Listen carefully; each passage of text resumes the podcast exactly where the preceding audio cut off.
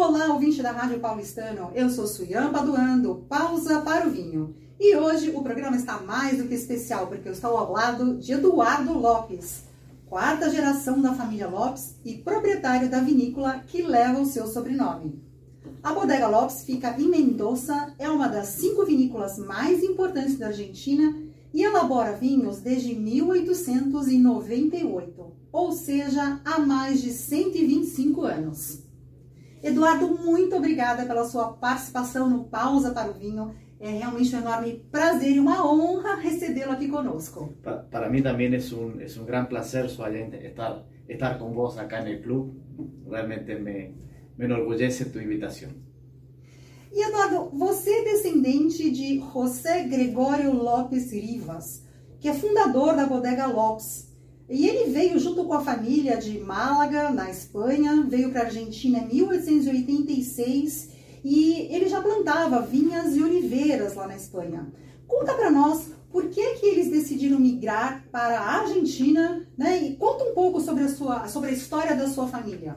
Bueno, eh, mi bisabuelo, eh, José López Rivas, llegó de España, como, como bien vos decías, en, en 1886 y, y, venían a Argentina como, como, muchos de los inmigrantes de nuestros, de la mayoría seguramente de, de, de, nuestros padres, nuestros abuelos, que en Argentina fundamentalmente fueron italianos y españoles, y, y venían a, a, Argentina, a América, a, a, tratar de buscar mejores horizontes, de, de, de buscar nuevas oportunidades.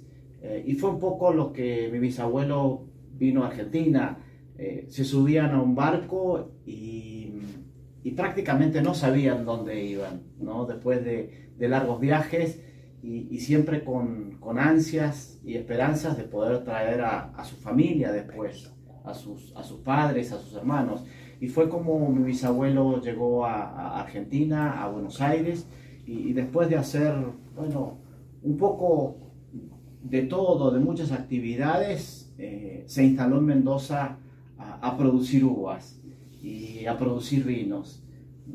De ninguna manera pensó que, que 125 años después eh, íbamos a seguir hablando de aquel inmigrante español que, que, llegó a Argentina con con ansias de crecer y de mejorar. Eh, mi, mi, mi, abuelo, José Federico, eh, fue siempre una persona que, que hizo que la bodega tendiera a una producción de, de vinos de calidad.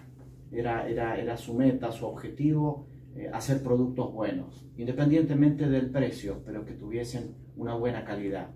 Y creo que fue eso lo que eh, en las generaciones sucesivas nos, nos, nos, nos fuimos, fuimos recibiendo y, y, fue lo que, lo que hoy seguimos haciendo, vinos y productos de, de la mejor calidad posible. E Eduardo, você como quarta geração, com certeza já nasceu com o vinho correndo nas veias. Então, eh, conta para nós com que idade e como é que foi que você começou o seu trabalho nos negócios da família. É, la verdad que creo que nos ha pasado en, en, en, las generaciones nuestras, por lo menos en Argentina, en donde eh, habían legados familiares y hoy probablemente a nuestros hijos les preguntemos qué quieren hacer, qué, qué actividad les gustaría y a nosotros, a mí sinceramente nadie me preguntó si yo quería trabajar en la bodega, simplemente me, recibí en la universidad y, después de hacer algún posgrado me dijeron migrá a Buenos Aires. Yo, nosotros vivimos en Mendoza, migrá a Buenos Aires, que es donde está nuestro centro comercial, nuestro centro de distribución. Y bueno, eh, viví cuatro años en Buenos Aires, un poco aprendiendo desde, desde, el otra, desde la otra cara de la bodega, que era lo, lo comercial, la distribución. Y después volví a Mendoza cuatro años más tarde para, para ocuparme un poco de la, de la producción y, y de alguna manera poder conocer el ciclo completo de una botella de vino desde que parte de la viña hasta, hasta la entrega en un, en un restaurante, en, un, en una vinoteca. Y, y, la verdad que he tenido la suerte de, de, poder conocer todos los rincones de la bodega, de todos los procesos, y hoy que me toca eh, comandar un poco los destinos de, de la bodega me es, me es bastante más fácil. E hoje você vive em Mendonça ou uh, em Buenos Aires? Eh, mi mujer y mis hijas viven en Mendoza. Yo vivo en Mendoza, eh, pero eh, difícilmente duerma más de una semana seguida en, mi casa en Mendoza. Vivo, vivo mucho en Buenos Aires y, y viajando también por el exterior, pero sí, fundamentalmente vivo en Mendoza. Certo. Agora falando sobre as uvas da Bodega Lopes, é, além da Malbec, que é a uva ícone da Argentina, quais são as outras castas cultivadas nos 1.100 hectares de vinhedos da Bodega Lopes? Bien, eh, el mundo en general conoce el Malbec o, o, o, conoce con mucha más certeza el Malbec, que es, que es nuestra uva insignia. Eh, ha sido durante muchos años eh, los vinos que, distinguen a, Argentina y sobre todo a Mendoza. nosotros producimos muchas uvas, Cabernet Sauvignon, Merlot, diría que son las, dos uvas que, componen los, los, vinos más importantes, los grandes vinos. La mayoría de los vinos del mundo se están elaborados por los grandes vinos de Cabernet y Merlot. Eh, producimos Sangiovese, bueno, por supuesto los, los, Merlot en uvas blancas, Chardonnay, Chenin Blanc, Sauvignon Blanc, Semillón, eh, Syrah en uvas tintas. Eh, la verdad que producimos casi, casi todas las variedades eh, posibles que, que, con los cuales elaboramos nuestros vinos. tenemos una, una, gran variedad de, no solo de uvas, sino de, de vinos. Hoy, hoy Bodegas López tiene más de 60 vinos distintos, desde un entry level a, una gran calidad o, nuestros vinos insignias como pueden ser eh, los Monchenot. Así que hoy, hoy producimos 1100 eh, hectáreas con, con riego por goteo, con última tecnología, eh, no, solo, no solo tratando de aprovechar el agua lo más posible, que es un, es un recurso tan escaso, sino cuidando el medio ambiente y logrando una producción de uvas con la menor intervención posible, tanto de agroquímicos como de otras, de otras uh, uh, de otros factores que, que, que no hacen al, al, a la mejora de la calidad. Entonces lo que buscamos es realmente eh, cuidado del ambiente lo más posible. E falando sobre os vinhos da vinícola, Eduardo, você, uh, dentre as várias linhas de vinhos produzidos pela Lopes, eu queria destacar a linha Chateau Montchinot, que você até citou, que é uma linha de vinhos de corte bordalês, lançada de forma bem limitada todos os anos. E são vinhos com 10, 15, 20 anos de envelhecimento. Então explica para o nosso ouvinte quais são os grandes diferenciais desses vinhos e por que eles são tão especiais. Bueno, a ver, Monchenot, como decía recién, ha sido nuestra, nuestra marca insignia, nuestro vino que, nació en 1956. Eh, es un vino que sale al mercado con 10 años de, envejecimiento, de, guarda en, grandes toneles. Y ahí está el otro gran diferencial de la bodega, que todo el, añejamiento de los vinos lo hacemos en grandes toneles de, que tienen de capacidad entre 5.000 y 35.000 litros. Entonces esa evolución de los vinos, del cabernet se va suavizando, se va añejando eh, en forma natural durante todos estos años, durante por lo menos 4 a 5 años en, en, Carvalho Grande.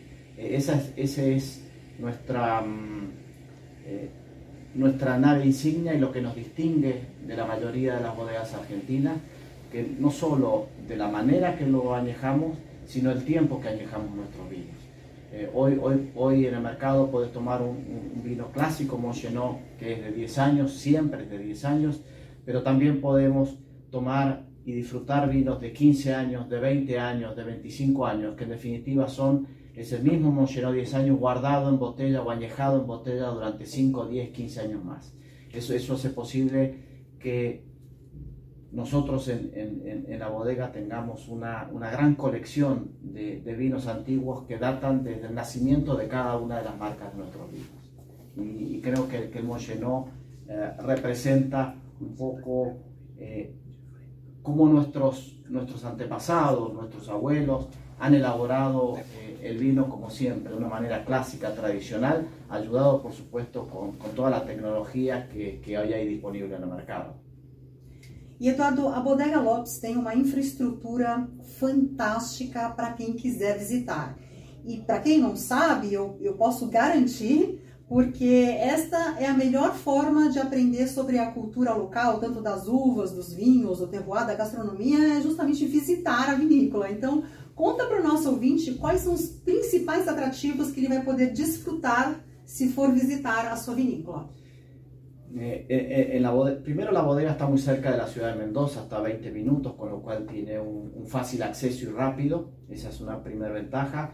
Y, segundo, cuando, cuando una persona va a visitar la vinícola, eh, puede conocer todo el proceso del vino completo, desde la uva, si es que coincide con la época de la, de la colecta en, en marzo, abril, pero si no puede ver todo el proceso de alejamiento de los vinos, de embotellado de los vinos y de la guarda de los vinos en, en, las estivas nuestras. Eh, entonces yo creo que lo, lo, interesante no es solo conocer todo el proceso, sino que hay experiencias que uno puede vivir en la bodega desde eh, degustar grandes vinos, degustar estos Mongenot de 10, 15 y 20 años, hacer degustaciones verticales y, y por supuesto ir degustando muchas de las otras marcas que tenemos, que son más, más de 60 vinos distintos, vinos varietales, vinos jóvenes, vinos eh, añejados por largos años. Y creo que em, una de las, de las grandes distinciones que tiene cuando uno puede visitar la bodega es ver los grandes toneles que probablemente no los vea en ninguna otra bodega mendocina. creo que esas experiencias para, para para Brasil, hoy que, que, que, tenemos con vuelos directos San Pablo, Mendoza, eh, creo que es una buena oportunidad y de hecho, bueno, hay muchos brasileños que, que viajan por Mendoza por, por, hacer el circuito de las bodegas y, y, y visitar eh, algo que es la industria madre de Mendoza. E falando em experiência, Eduardo, eu li que a Bodega Lopes tem uma biblioteca única no mundo de safras antigas de vinhos. Conta para nós o que, que é essa biblioteca. Eh, mi, abuelo eh, eh, empezó, cuando, cuando se empezó a embotellar los vinos en, garrafas de vidrio, lo que dijo fue, vamos a seguir guardando algunas botellas de todos estos vinos para que dentro de años futuros se puedan disfrutar vinos añejados y de muchos años.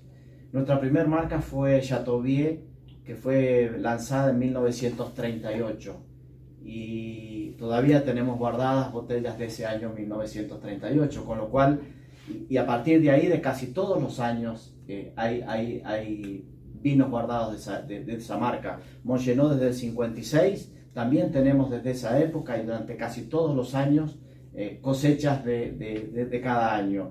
Y Primero creo que somos la única bodega argentina que tiene una gran colección de vinos. Hoy hay, más de 100.000 botellas desde, desde los últimos 80, 90 años, desde que empezamos a embotellar, y eso nos hace hacer eh, una, bodega, una bodega única. Eh, esos son vinos que se pueden disfrutar hoy en, restaurantes de Buenos Aires, eh, en la vinícola, por supuesto, y, hoy uno dice, ¿a quién no le gusta el vino? y sobre todo Brasil, que, cada vez consume más vino, que más le gusta, ¿cómo no a cada uno no le gustaría tomarse una botella del año de su nacimiento? O, decir una fecha importante, el nacimiento de un hijo o lo que fuere. Creo que eh, ese es un distintivo que nosotros tenemos en la bodega que, que hoy lo, lo podemos disfrutar porque hace 80, 90 años alguno de la familia dijo, guardemos vinos para el futuro. Sim, é uma experiência única. E, Eduardo, é, os seus vinhos, ah, principalmente a linha do Chateau Montchenot, é servido no restaurante Dom Julio, em Buenos Aires, um restaurante famoso e muito frequentado por nós brasileiros. Ah, e eu sei que frequentado por muitos famosos. Então conta para nós, se você puder, claro, né? Quem são os famosos que já pediram o Chateau Montchenot lá no Dom Julio? Bueno, eh, como vos dijiste, Don Julio debe ser uno de los mejores restaurantes de Buenos Aires, en donde se come una carne realmente exquisita. Eh, Pablo Rivero, su dueño, nos juntamos eh, a principios del año pasado para, porque quería tener muchas, muchas cosechas de, de y de Chateaubriand en su restaurante. Y, y, de hecho hoy hoy uno que va a comer a Don Julio puede disfrutar de 70 cosechas distintas en, Don Julio. Eh, hace dos semanas, eh, Lionel Messi, eh, creo que no hace falta que aclare quién es, estuvo por Buenos Aires para, celebrar un poco el Campeonato Mundial de Fútbol y mm, pasó por Don Julio y tomó un Mongenot del 87, que es su año de nacimiento. Eh, ha salido en, muchas, en muchas revistas argentinas. Eh, yo tengo muchos contactos en Brasil también que me escribieron que se habían enterado.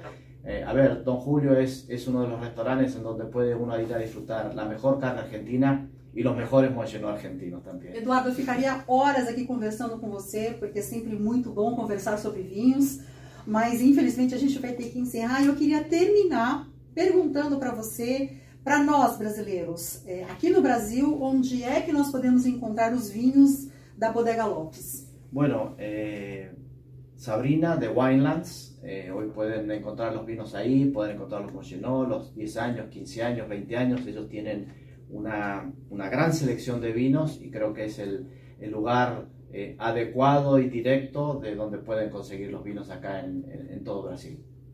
Perfeito. Eduardo, muito obrigada mais uma vez pela sua participação e por ter reservado esse tempo conosco, mesmo com uma agenda tão apertada durante a sua estadia aqui no Brasil. Um prazer para mim estar sozinho aqui com, com, com você e, e a verdade que, que é um prazer estar em São Paulo cada vez que, cada vez que vengo, eh, disfrutar la ciudad y, y ahora me estoy yendo a, a después a, a Victoria a hacer una, una gran degustación de, de vinos Mongenot desde el año 1967 hasta el 2008, todas botellas Magnum. Y va a ser una, una degustação realmente interessante que quedará também acá em Brasil. Caro ouvinte, espero que você tenha gostado dessa entrevista com Eduardo Lopes e saber mais sobre a história e os vinhos da Bodega Lopes. E me aguarde porque eu volto com mais novidades do mundo do vinho no próximo episódio. Como eu sempre digo, vinho também é história e também é cultura. Eu espero você. Até lá!